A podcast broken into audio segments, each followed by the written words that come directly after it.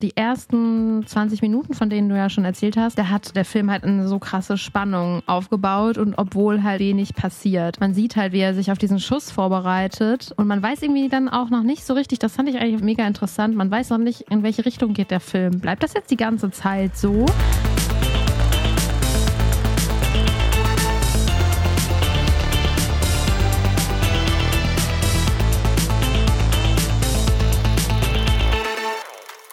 Neue Folge von Stream Up, dem Film- und Serienpodcast von hifi.de. Leon und ich sitzen uns unseren Schlafzimmern gegenüber, aber jeder in seinem eigenen Schlafzimmer natürlich. Natürlich. Weil wir remote aufnehmen, ja. Endlich mal wieder, ne? Ja, es war ja so lange, haben wir das nicht gemacht. Leon ist ein bisschen angeschlagen und da habe ich auch gedacht, dann mache ich doch auch direkt im Homeoffice eine kleine Aufnahme mit dir, ne? Ja, deswegen sind wir zu Hause und mal gucken, ob man das auch merkt. Dass wir chillen. Nein. Nein, nicht. Wir sind so professionell. Ach so, dass wir chillen. ja, wir haben es auf jeden Fall ein bisschen bequemer als in unserem Podcast-Studio. Aber umso unbequemer ist das heutige Top-Thema, denn wir sprechen über einen Netflix-Film, der mal wieder das Auftragskiller-Thema behandelt, ne? Ja, und da wir auch uns in dem Business mal umschauen wollten und vielleicht gucken, ob das eine Jobmöglichkeit für uns wäre, haben wir uns den Film sogar zusammen angeguckt. Ja, Aber stimmt. bevor wir dazu kommen, haben wir ja wie immer noch eine Frage zu beantworten. Ja, genau. Bin sehr gespannt, was für eine Frage du hast. Wie gespannt bist du? Also von 0 bis 10 sage ich mal eine 100. Siehst du mir meine Spannung etwa nicht an? Äh, eine 100 sogar. Die Frage mhm. für die heutige Folge lautet, wenn ihr nur noch einen Film für den Rest eures Lebens gucken könntet, welcher wäre es? Oh, das ist eine gute Frage. Das ist wirklich eine gute Frage, weil da kann man ja jetzt nicht einfach seinen Lieblingsfilm nennen, weil der ist ja manchmal auch nicht unbedingt der mit der höchsten äh, Rewatchability. Ja, man könnte auch so einen Weihnachtsfilm nehmen, weil man den ja sowieso jedes Jahr guckt. Aber dann kannst du ja im Rest des Jahres keinen einzigen Film gucken. Also mir fällt dann natürlich direkt Paddington ein, ne? Paddington ist auf jeden Fall eine gute Wahl. Was so mein Go-To-Film ist, ich glaube, wir hatten das bei einer anderen Frage auch schon mal, ist auf jeden Fall Oceans 11, den ich mir so immer angucken kann, der mir irgendwie immer wieder Spaß macht und der bei mir für gute Laune sorgt. Ja, wenn es Filmreihe gewesen wäre, dann hätte ich, glaube ich, irgendwie eine möglichst lange Filmreihe genommen, damit man möglichst viele Filme hat. James Bond oder so. Aber einen einzigen mhm. Film, erstmal wäre es natürlich Horror, wenn man nur einen einzigen Film noch gucken ja. könnte. Wahrscheinlich hört man dann auch irgendwann komplett auf, diesen Film zu gucken. Natürlich. Aber ich würde mal Oceans 11 in den Raum werfen. Aber Paddington ist auf jeden Fall auch eine gute Wahl. Man braucht auf jeden Fall was Uplifting. Man kann jetzt nicht ja. einen Horrorfilm oder irgendein trauriges Drama nennen. Ja, also ich kann irgendwie gar nichts genau sagen, weil jetzt fallen mir natürlich Filme ein, die ich gerne noch ein paar Mal sehen möchte, aber die habe ich jetzt halt auch noch nicht so oft geguckt und deswegen sage ich das jetzt noch. Sobald ich die vielleicht dann zwei, dreimal geguckt habe, dann möchte ich die nicht mehr sehen. Natürlich schwierig, ne? Das ist ja. schwierig. Oder man nimmt halt sowas wie Satan Tango oder so, ein Film, der so acht Stunden dauert. Weil dann, oh ja, mhm. das ist vielleicht auch gut. Oder Szenen einer Ehe als Filmfassung oder Berlin Alexanderplatz, irgendwas, was so ewig dauert. Es gibt, glaube ich, auch Filme, die so 40 Stunden dauern. Ich weiß jetzt nicht, ob sie dann die ganze Zeit so Spaß machen, aber Weiß ich jetzt äh, nicht. Da hast du zumindest, hier kannst du jeden Tag eine Stunde gucken, da hast du schon mal 40 Tage im Jahr voll. Hast du schon mal 40 Tage im Jahr Spaß, sagst du dann? Spaß weiß ich nicht, aber mhm. zumindest kannst du was gucken. Ja, es wäre schon krass, wenn man noch einen Film, also mir fällt echt nichts ein. Ich denke irgendwie die ganze Zeit an Licorice Pizza ist schon ein Film, den ich gerne noch ein paar Mal gucken möchte, aber dann weiß ich auch, dann will ich ihn nicht nochmal sehen. Mhm. Das wird dann auch mit so über. Aber es müssten eigentlich so Filme sein, wo man so super viel entdecken kann, auch in den Kulissen und so. Ja, über die man viel nachdenken kann. Vielleicht ein David Lynch-Film. Ja. Hm, ja, genau. Aber das ist halt dann immer anstrengend. Du kannst halt dann nicht immer so dich zurücklehnen und denken, okay, ich gucke jetzt einfach mal einen Film.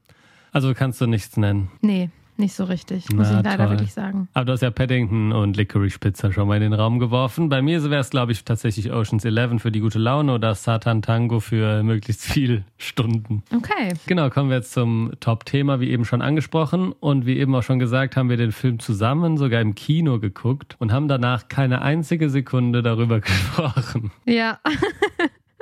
Aber wir waren auch so müde. Ne? Wir hatten alle so rote Augen einfach. Ja, wir waren sehr müde und wir haben wirklich uns halt vorgenommen, weil wir im Podcast natürlich jetzt darüber sprechen und unsere ungeschminkte, spontane Meinung hören wollen, dass wir nicht darüber sprechen und haben es tatsächlich keine Sekunde getan. Also erstmal Props an uns, dass wir das durchgezogen haben. Ja, war schwer, aber ich habe dich auch ganz schnell verabschiedet, ne? Gesagt, so Leon, hier, fahr jetzt.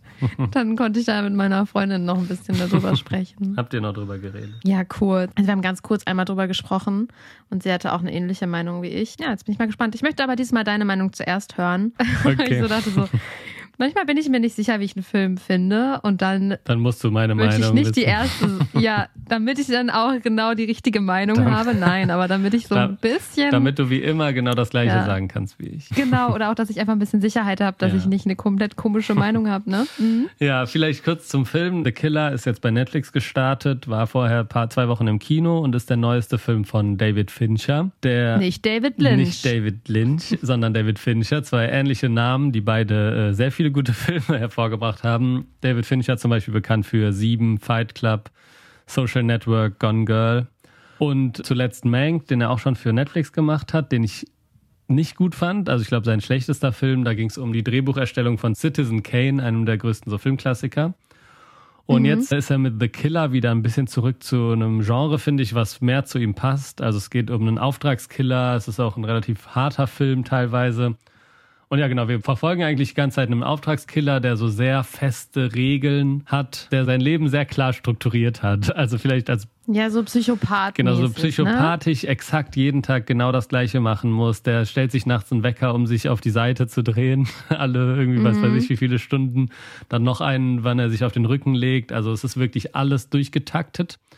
Und er ist eben Auftragskiller und wohl auch sehr erfolgreich und man hört ihn am, Anfang auch aus dem Off sehr viel sprechen und sagt dann auch, er hat noch nie verfehlt.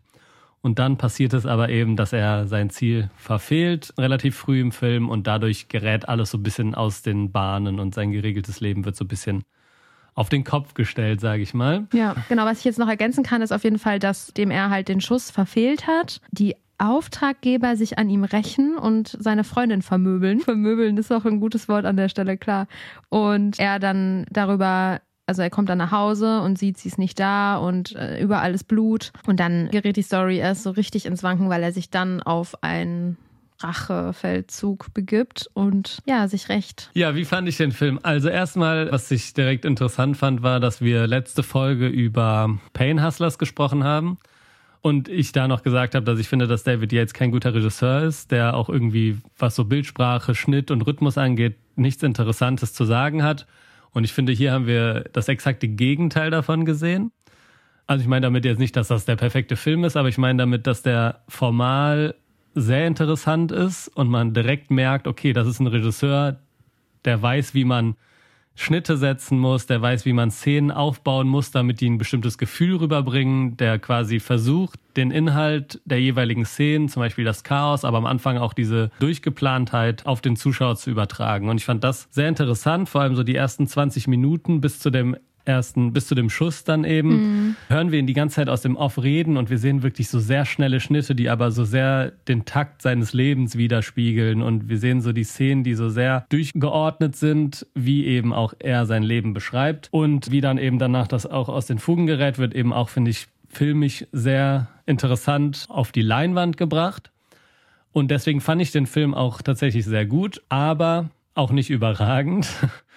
Weil ja. inhaltlich hat er mich jetzt nicht komplett überzeugt und ich finde auch, dass er gegen Ende irgendwann so einen Bruch in diesen Rhythmus reinbringt, den ich nicht gebraucht hätte. Ich hätte das lieber anders gehabt. Es gibt eine Szene mit Tilda Swinton relativ spät, die sich dann treffen und miteinander reden. Und da kam das alles so ein bisschen zum Stehen und es wurde ein bisschen aus diesem Flow rausgenommen, den wir vorher haben. Das hat mich so ein bisschen gestört mhm. und es hat mich jetzt nichts an dem Film so mega geflasht. Aber ich fand das auf einer formalen Ebene einen sehr interessanten Film, wie wir ihn, finde ich, auch nur noch selten zu sehen bekommen. Ja, auf jeden Fall. Also ich muss auch sagen, dass der Film bei mir auch so einen richtigen farblichen Eindruck irgendwie hinterlassen hat. Also wenn ich jetzt an den Film denke, ist irgendwie in so einem Orange und es werden auch manchmal Bilder gezeigt von Palmen und man hat irgendwie so ein wohliges Gefühl, aber das Thema ist halt das genaue Gegenteil. Und was ich halt auch irgendwie interessant fand, war so die ersten 20 Minuten, von denen du ja schon erzählt hast, da hat der Film halt eine so krasse Spannung aufgebaut und obwohl halt voll wenig passiert. Man sieht halt, wie er sich auf diesen Schuss vorbereitet und man weiß irgendwie dann auch noch nicht so richtig, das fand ich eigentlich mega interessant, man weiß noch nicht, in welche Richtung geht der Film. Bleibt das jetzt die ganze Zeit so? Also ich dachte auch kurz so, oh nein, ähm, ist er jetzt für zwei Stunden in diesem Raum und es geht alles und es zeigt alles nur aus dieser Perspektive. So hat es nämlich am Anfang den Eindruck für mich gemacht, dass wir jetzt alles nur noch aus seiner Perspektive von dort oben sehen. Und dann schießt er und dann kommt dieser Bruch und alles gerät halt so ein bisschen ins Wanken.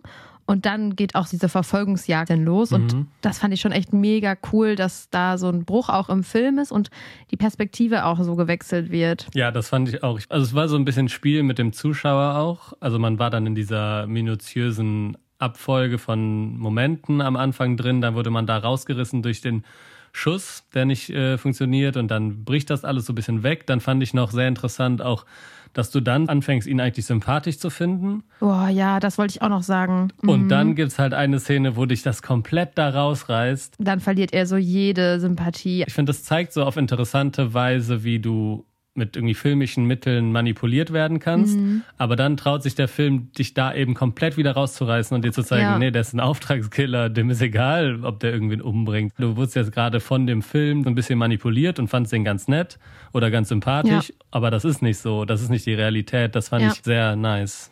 Davon gab es viele Szenen, die das auf jeden Fall auch in mir ausgelöst haben. Also ich fand das richtig krass, wie sympathisch man ihn plötzlich findet und dann absolut gar nicht mehr. Und er ist dann genau so eine von diesen Rollen, die du so oft schon irgendwie erwähnt hast, eine Rolle, die man nicht sympathisch findet. Und ich war so, okay, kann ich den Film jetzt überhaupt aushalten? Aber ähm, hat dann doch, glaube ich, ganz gut funktioniert, obwohl es halt auch manchmal wirklich heftig war, fand ich. Ja, es ist auf also jeden Fall brutal. Also der Film ist schon auch brutal. Teil, also eine Szene ist richtig brutal. Also ja. nicht unbedingt von den Bildern, aber von dem, was er da ja. macht. War schon sehr. Ich habe ja auch so gemacht im Kino, ne, mit den zwei Fingern, weil ich das, oh Gott, ich kann da sowas gar nicht gucken. Und es gab noch so eine Szene, der Film mich jetzt manipuliert hat, und zwar mit dem Hund. Ich dachte die ganze Zeit, dass dem Hund gleich was passiert. Und ja, mit dieser Angst habe ich die ganze Zeit gelebt. Ich sag jetzt, will jetzt nicht spoilern, was am Ende passiert, aber man hat halt oft diese Situation, dass man denkt, oh mein Gott, oh mein Gott, der macht das jetzt gleich. Und dann ist es halt immer doch am Ende nochmal eine Überraschung, ob es dann wirklich passiert oder nicht. Ja, ich finde, der Film wirkt wie so eine sehr formale Herangehensweise ans Filmemachen, weil du baust nicht so mega auch irgendwie eine Verbindung zu Figuren auf. Ich finde, du kommst auch nicht so komplett in die Handlung rein, nee. sondern eher durch die Machart wird es interessant. Und das gibt's wirklich, finde ich, nur noch selten. Es hat mich auch so ein bisschen an Jean-Pierre Melville-Filme erinnert, die ich sehr gerne mag, die so sehr formal sind, also die sich sehr darauf konzentrieren, dass alles sehr so wie vielleicht es dann auch Auftragskiller machen, die das alles genau passt, dass der Film jedem, ja. also jeder Schnitt ist genau dann, wann der Schnitt sein soll. Jede, jedes Setting ist genauso, wie es sein soll. Die Kamerabewegung ist da sehr stand, also die, die Kamera steht, wenn es irgendwie alles durchgeplant ist und die Kamera bewegt sich, wenn alles ins Chaos Stimmt, abrutscht. Ja. Und das, das kriegen wir irgendwie nur noch selten und deswegen fand ich das sehr interessant. Aber ich finde, man muss schon sagen, man kann schon ein bisschen, sag ich mal, vorwarnen. Man wird nicht reingezogen. Es ist kein, Hollywood-Film, der dir da eine Story präsentiert, wo du super leicht Zugang zu findest. Nee, und auch, wie du gesagt hast, man baut ja zu den Charakteren irgendwie nicht so eine Bindung auf und man versteht auch nicht, wieso er überhaupt eine Freundin hat. Also warum ist sie mit ihm überhaupt zusammen? Genau, so, das, das finde ich aber auch irgendwie ein bisschen auch wieder interessant zum Ende. Genau, es wird nichts erklärt über irgendwas. Also es ist, darum geht es nee, irgendwie nicht. Ja. Aber Michael Fassbinder macht es auf jeden Fall sehr gut, finde ich, auch die Hauptrolle. Ja. Ja. Und was sagst du zu dem Trick äh, mit dem deutschen Touristen-Outfit? Oh, das fand ich eigentlich ganz. Der Film war manchmal auch ein bisschen witzig, vor allem am Anfang. Ja. Aber dann nicht mehr, ne? Nee, stimmt. Am Anfang, weil der auch irgendwie so, der, seine Off-Texte waren irgendwie auch ganz lustig. Genau, ich glaube, das war auch das mit dem, dass wir da getäuscht wurden mit der Sympathie, weil er war dann, das war schon manchmal sehr äh, amüsant, auch ja. dass das eine Kind zum Beispiel einmal so auf die Mutter zielt. Das waren schon so Situationen, die fand ich echt lustig. Ja. Und dann, boah, dann wird man so da rausgerissen. Das ist schon gemein auch, schon ne? gemeiner Film. Vielleicht noch kurz äh, zur Aufklärung. Also er sagt am Anfang, äh, dass er ja undercover bleiben will und mit niemandem reden will, damit ihn niemand wahrnimmt. Und dass er sich deswegen so kleidet wie deutsche Touristen oder wie ein deutscher Tourist, mhm. den er mal getroffen hat, weil niemand im Ausland was mit deutschen Touristen zu tun haben will. Aber er war gar nicht gekleidet wie ein deutscher Nee, Tourist. nicht also ich so. fand, er war zu schick gekleidet, ja. Aber ich fand es trotzdem das lustig. Karohemd. Aber ich fand es trotzdem lustig. War es auch. Ich fand, also was mir jetzt auf jeden Fall gerade noch eingefallen ist, weil du meintest wegen Gone Girl, den habe ich tatsächlich mega oft gesehen. Ich weiß irgendwie gar nicht warum. Dieser Film ist so, hat schon so Parallelen zu Gone Girl. So farblich ist er ganz anders, weil Gone Girl ist ja so in sehr kühlen Tönen. Mhm. Aber so diese Wohnung auch von denen in Gone Girl ist so ähnlich zu seiner Wohnung, in der er quasi eigentlich offiziell lebt, ne? Weil dieses Cleane und dieses Psychopathische ist ja auch in Gone Girl so ein bisschen das Ding. Ja, also ich kann mich zwar nicht mehr jetzt so richtig dran erinnern, aber dieser cleane Look, so seit, Ja. also Fight Club und Sieben hatten das irgendwie noch nicht so, aber so seine neueren Filme hatten das alle, auch Social Network. Man hat direkt so ein sehr sauberes, aufgeräumtes, cleanes Bild irgendwie im Kopf, so eine, ja, sehr Ja, total. cleane Bildsprache und das ist auf jeden Fall bei Gone Girl auch sehr stark so. Ja, also der Film löst dann auf jeden Fall schon, also wenn man Gone Girl gerne gesehen hat, würde ich sagen, kann man sich den auf jeden Fall sehr gerne mal ansehen. Und so hat in mir das gleiche Gefühl so ein bisschen ausgelöst. Ja, und wie wir am Anfang ja auch äh, erzählt haben, ist er ja auf einem Rache, Rachezug, ne? Und ich finde irgendwie so ein bisschen manchmal Rache auch so ein billiges ähm, Ja, Filmmittel. also ich, ich, mag das nicht. ich finde, verstehe ich, aber ich finde, der Film ist auch einer, wo die Story wirklich sehr nebensächlich ist.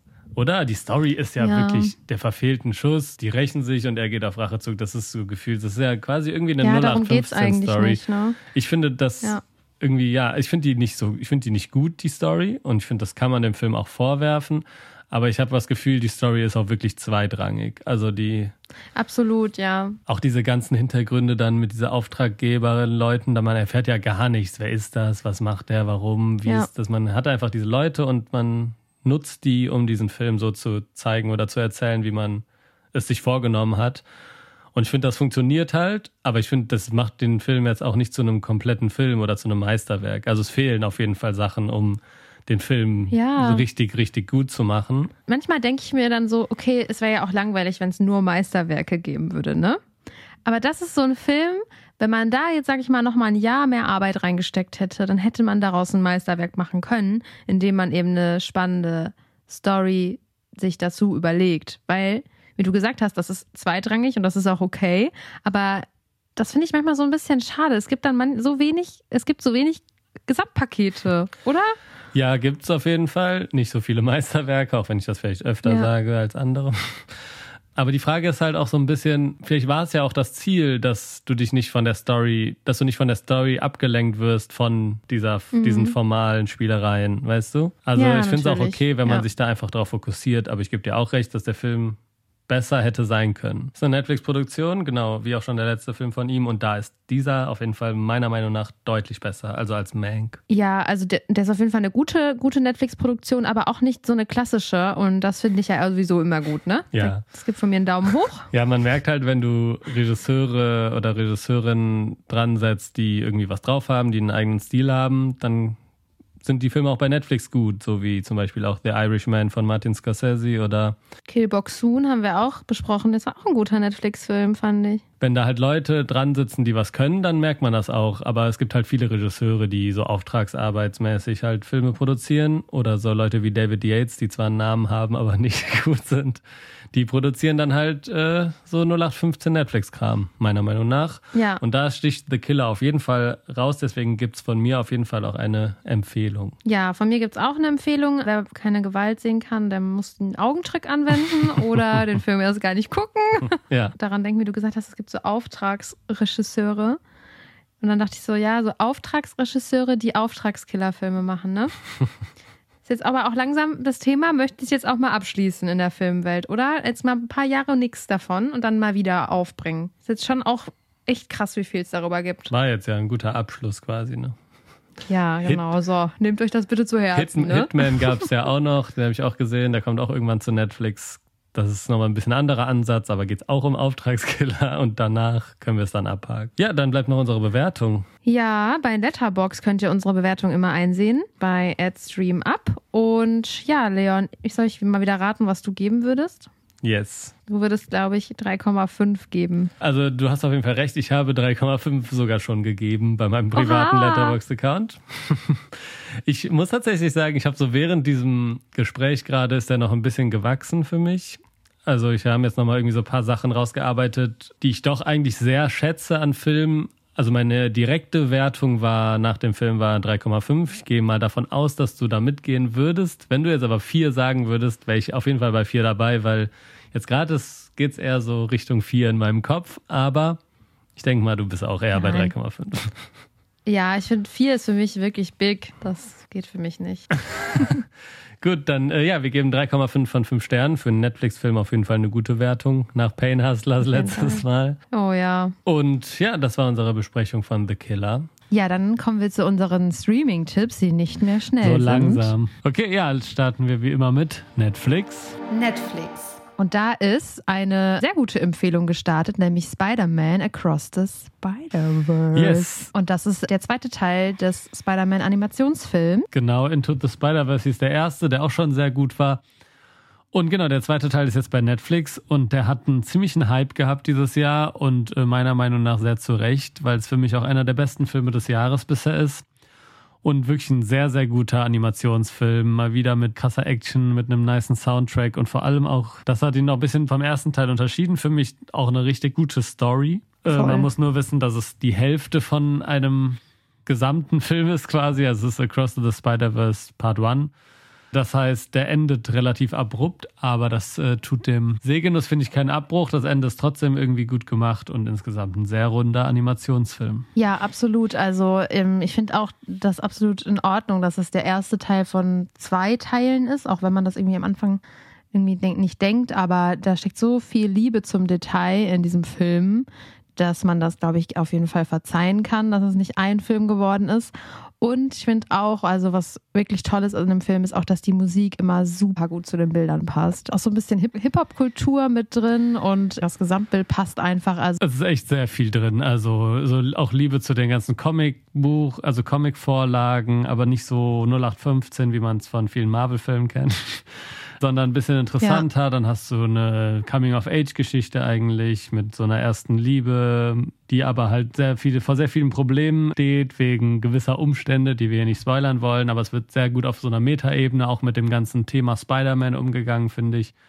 Und dann hast du wirklich ein paar emotional ja. mitnehmende Momente und das hat man in Animationsfilmen seit seit Pixar nicht mehr so gute Filme macht. Kleiner, äh, kleiner Teaser. Vielleicht ja. wird äh, bald ein, ein Pixar-Special von uns kommen.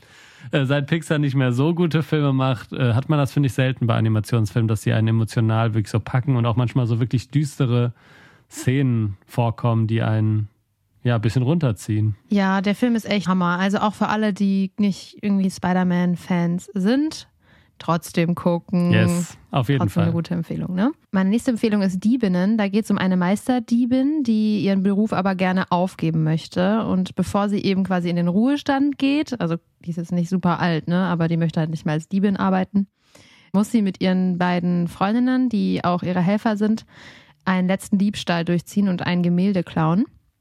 Und ja, bei diesem Raubüberfall geht dann aber doch einiges schief, obwohl er sehr gut geplant war.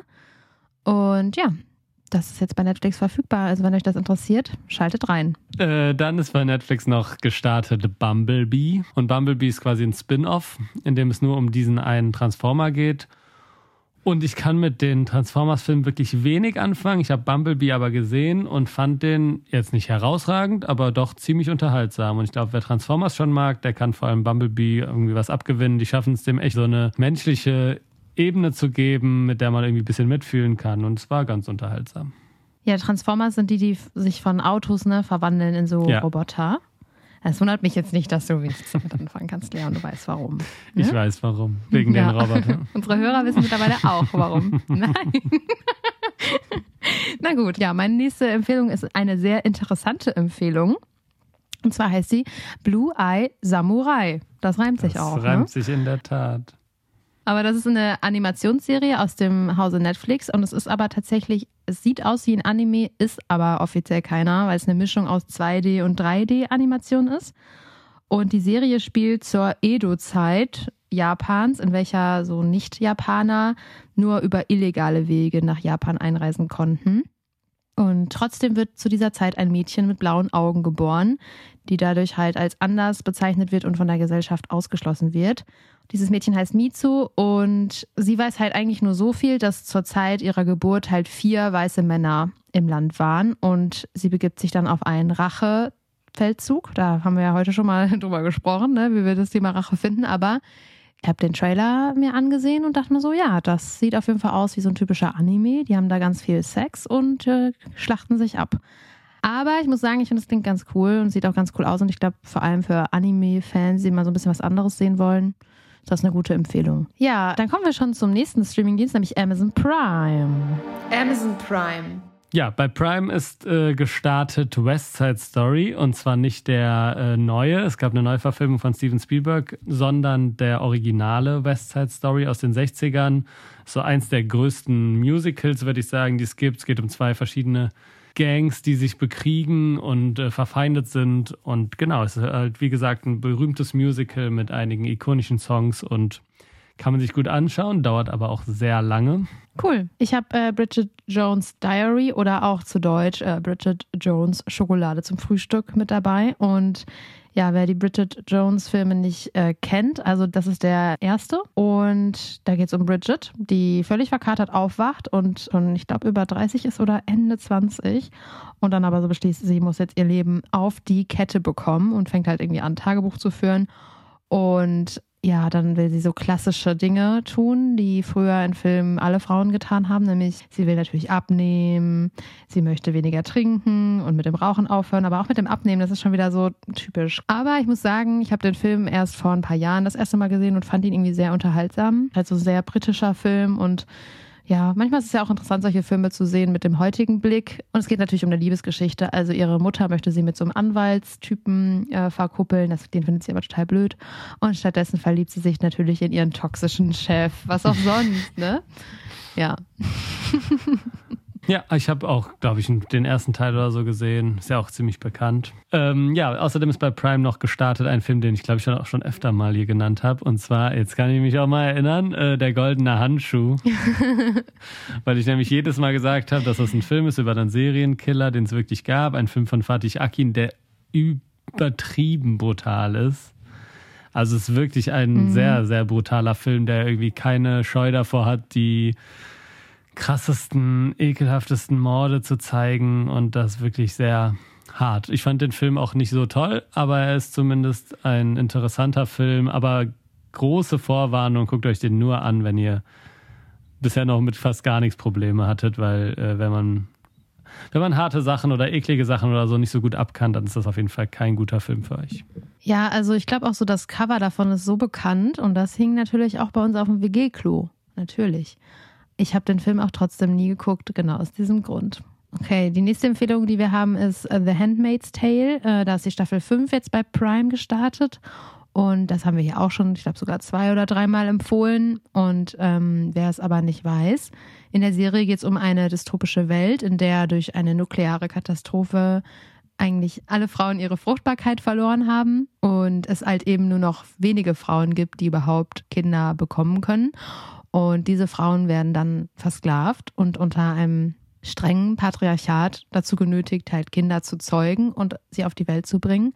Und es gibt halt eine von diesen Frauen, die halt auch in diesem System drin ist und gebären kann. Und sie ist aber in Wirklichkeit einfach nur auf der Suche nach ihrer Tochter, die ihr entrissen wurde. Und ja, die Serie ist auf jeden Fall krass. Also ich glaube, für alle, die nichts mit sexualisierter Gewalt gucken können, die sollten die Serie äh, gar nicht schauen. Aber für alle, die das so ganz gut abkönnen, das Thema, ist es echt eine sehr interessante Serie. Ich habe davon auch auf jeden Fall, glaube ich, eine Staffel gesehen, aber habe dann auch abgebrochen, weil ich das halt nicht so gut kann mit so sexualisierter Gewalt. Aber ist wirklich sehr interessant, so mit diesen patriarchalen Strukturen. Genau, genau. Kommen wir zu Disney Plus. Disney Plus. Da ist Agent 00 Nix gestartet. In diesem Film geht es um einen Mann, der Karten für ein Theaterstück geschenkt bekommt, in welchem halt so Zuschauer Teil des Geschehens werden, ne? also die dann so mit einbezogen werden. Und er geht halt mit diesem Wissen dorthin und er denkt dann, er wird jetzt Teil des, der Inszenierung, gerät aber dann in einen wirklichen Spionagekomplott hinein, der halt echt ist und er denkt aber weiterhin, dass er Teil eines Theaterstücks ist und meistert dann halt die kommenden Situationen mit mehr Glück als Verstand. Und das hat mich so ein bisschen an The Truman Show erinnert, aber ich glaube, dieser Film kam davor. Also der ist von 1997. Ja, und der klingt auf jeden Fall sehr, sehr lustig und geht auch nicht ganz so lang. Damals waren die Filme noch ein bisschen kürzer als heute, glaube ich. Das ist irgendwie so eine Entwicklung, die ich krass finde, ne? Dass alle Filme so super lang sind mittlerweile. Naja, auf jeden Fall ist es auch eine Empfehlung von uns, ne? Ja, auf jeden Fall. Bill Murray eh immer eine gute Adresse. Dann ist noch äh, gestartet bei Disney Plus Quiz Lady. Das ist tatsächlich ein Film, den ich gestern geguckt habe. Und der hat zwar einen ziemlich guten Cast. Die Hauptdarstellerin sind Aquafina, die kennt man aus The Farewell oder auch äh, Legend of Shang-Chi. Und äh, Sandra Oh, bekannt aus Killing Eve und Grey's Anatomy, Grey's Anatomy. genau. Also eigentlich zwei sehr coole Hauptdarstellerinnen, aber der Film ist, also, ist ein ganz lustiger Film über zwei Schwestern, die äh, sich aus den Augen verloren haben und dann über eine Quizshow wieder zueinander finden. Aber der, be, der bedient schon so die 0815 Handlungspunkte, die man auch erwartet, dass man dann hier noch den Streit hat, dann haben die hier dieses, dann kommen die hier wieder zusammen. Also es ist nichts Überraschendes, aber wer mal irgendwas Neues gucken will, was gute Hauptdarstellerinnen hat und nicht wehtut und man einfach so runtergucken kann, der kann sich Quiz Lady angucken. Okay, top. Ich habe noch Solar Opposites äh, dabei. Das ist eine animierte Sitcom über Außerirdische, die jetzt auf der Erde wohnen.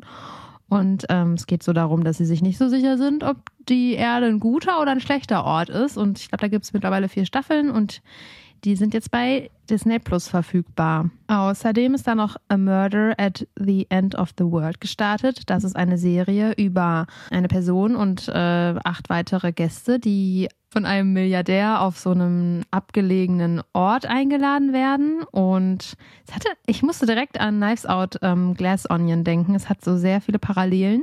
Dann an diesem Ort kommt eben einer der Gäste um und wird halt tot aufgefunden und dann ja müssen die halt beweisen, dass es sich um einen Mord handelt und ja, das ist so ein bisschen, glaube ich, wie bei Knives Out, ne, nur als Serie. Ja, auf jeden Fall klingt eigentlich ganz cool und ähm, wer solche Serien mag mit so ja so eine typische Who Done It Serie ja, das ist, ist das. auf jeden Fall ja sehr beliebt gerade. Also guckt da auf jeden Fall mal rein. Und damit sind wir auch schon bei Sky Slash. wow. Sky slash wow. Und da sind vier Sachen gestartet, die ich alle gesehen habe und Ja, alle teilweise empfehlen kann. Wir haben einmal Cocaine Bear, ein Film über einen Bären, der versehentlich sehr viel Kokain in die seine Nase zieht. Der genau und deswegen total ausrastet und super äh, agro ist und dann sieht man so ein paar Leute, die dann in dem Wald sind, wo der Bär ist und da passieren so ein paar Quatschsachen. Ist ein ganz lustiger Trash-Film, aber das war's auch. Aber kann man sich schon gut angucken. Vielleicht, wenn man ein paar Bierchen getrunken hat mit Freunden, ist das schon ganz witzig.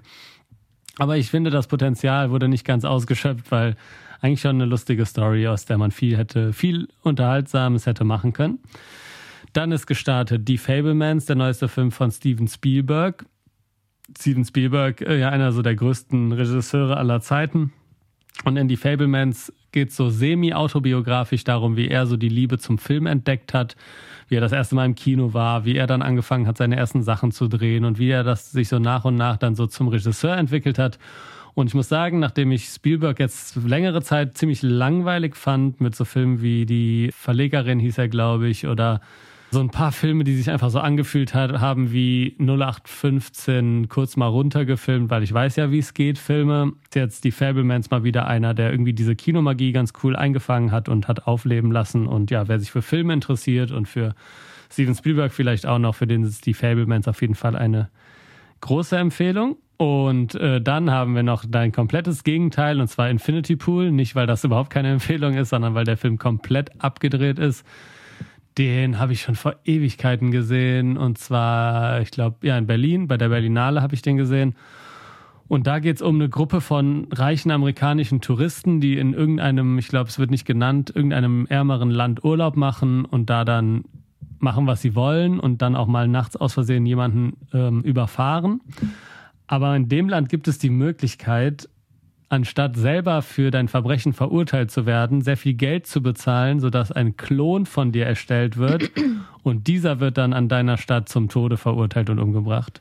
Und daraus mhm. entsteht so ein ganz interessantes Wechselspiel, dass sich irgendwann die Figuren selber nicht mehr ganz sicher sind, bin ich jetzt das originale Ich oder mhm. bin ich geklont oder und dann passieren noch komplett abgedrehte Sachen. Also auch ein Horrorfilm, so ein Psycho-Horrorfilm, den ich ziemlich interessant fand und äh, den man sich angucken kann, wenn man so abgedrehte Filme mag. Cool. Das waren die drei Filme und das kann man eigentlich schnell abhandeln. Dann ist noch die zweite Staffel von Winning Time gestartet, eine Serie über den NBA, über das NBA-Team, die LA Lakers zu ihrer Hochzeit, so in den 80er, 90er Jahren. Aber das hatten wir auch schon mal hier, auch die zweite Staffel, aber die gibt es jetzt auch in der deutschen Synchro. Warst du schon mal im Infinity Pool? Nein, du? Nee, auch nicht. Ja, Leon, du hast auch die nächsten beiden Empfehlungen, ne? Ja, ich habe heute ganz schön viele Empfehlungen. Und zwar sogar eine bei Apple TV Plus.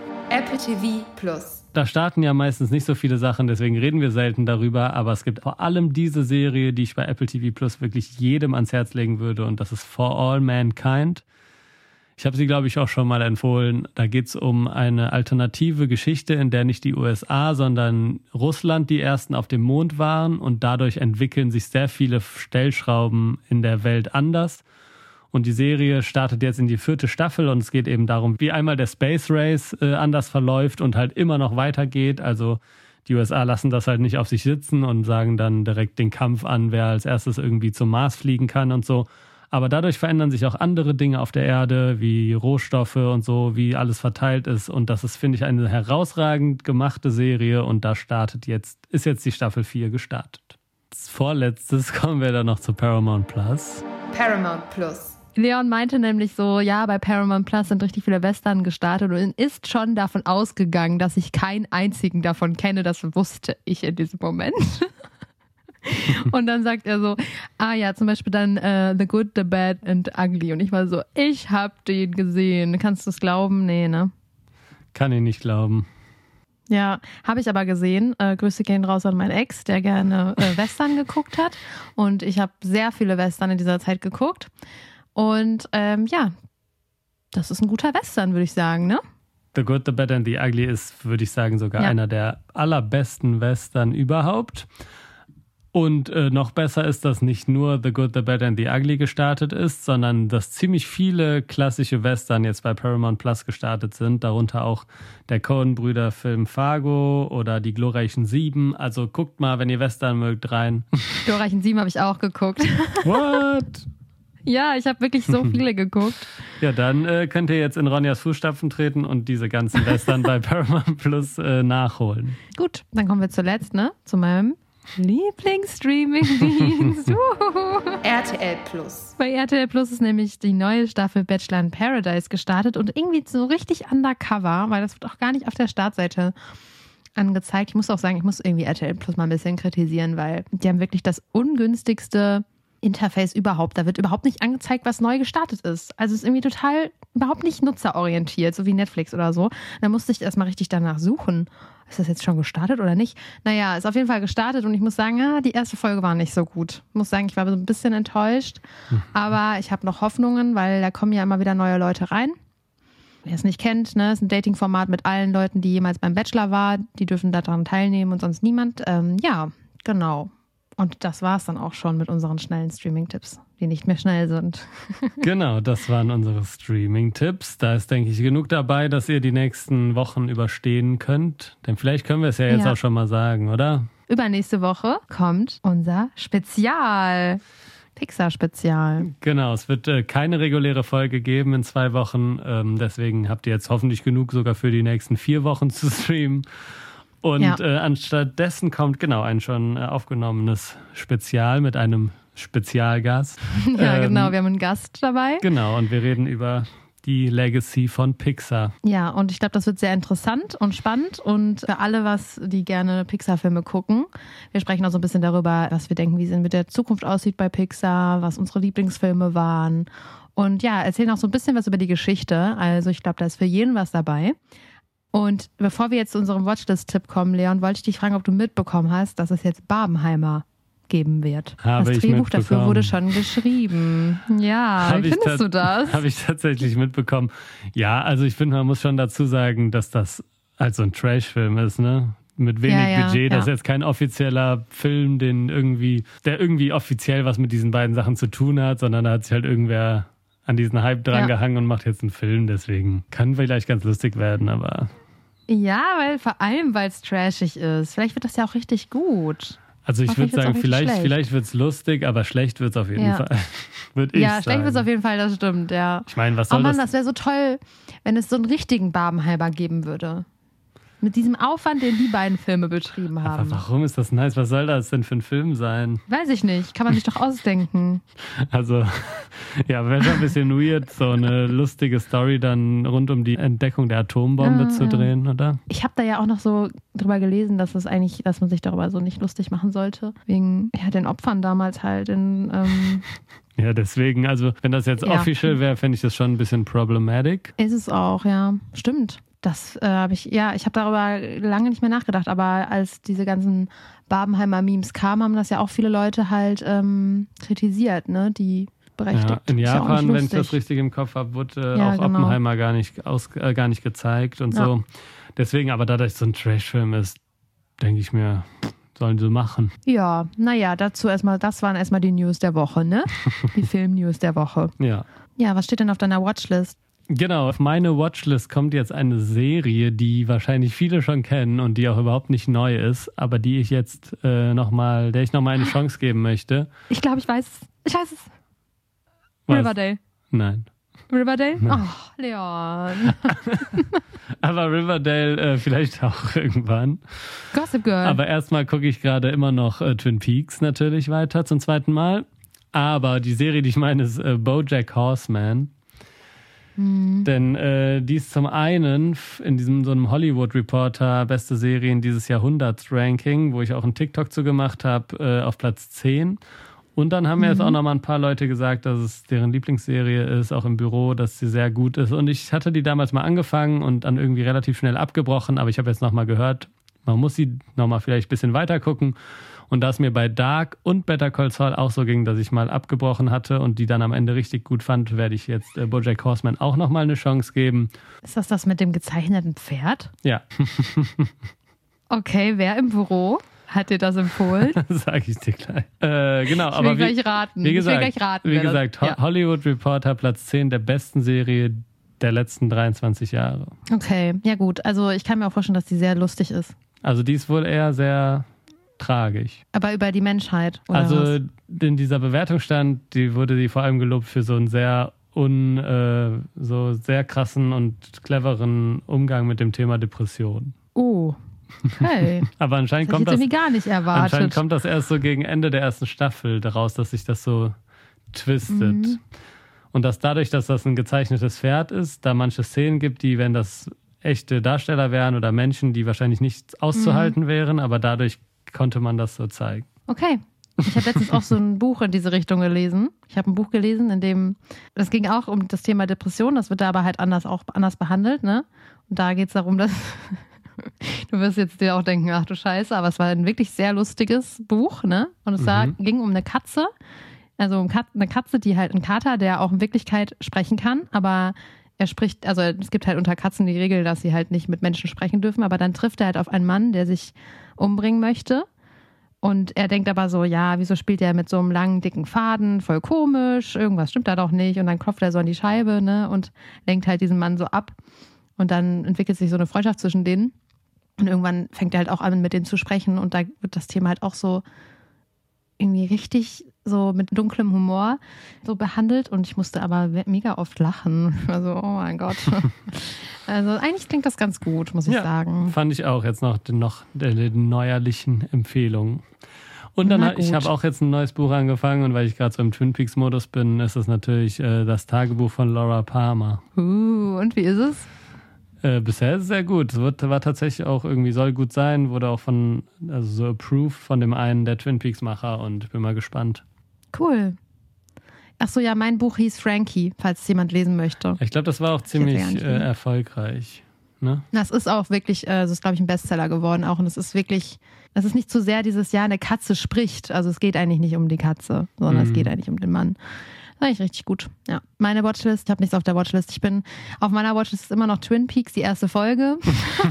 Und weil vielleicht, ich halt äh, aktuell so, Ja. Und vielleicht Anatomie eines Falls. Ja, ich wollte den eigentlich diese Woche gucken, aber in dem Kino, für das wir Gutscheine haben, da läuft er nicht. Voll schade. Tut mir Na leid. gut. Aber wenn wir das nächste Mal aufnehmen, dann äh, safe, weil das ist ja erst in vier Wochen.